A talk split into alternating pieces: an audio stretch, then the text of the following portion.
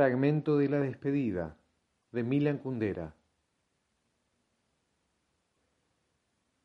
La desgracia consiste en que uno está rodeado de idiotas. ¿Tú crees que en esta ciudad hay alguien a quien pueda pedirle consejo? Las personas inteligentes viven en el más absoluto destierro. No pienso más que en eso, porque es mi especialidad.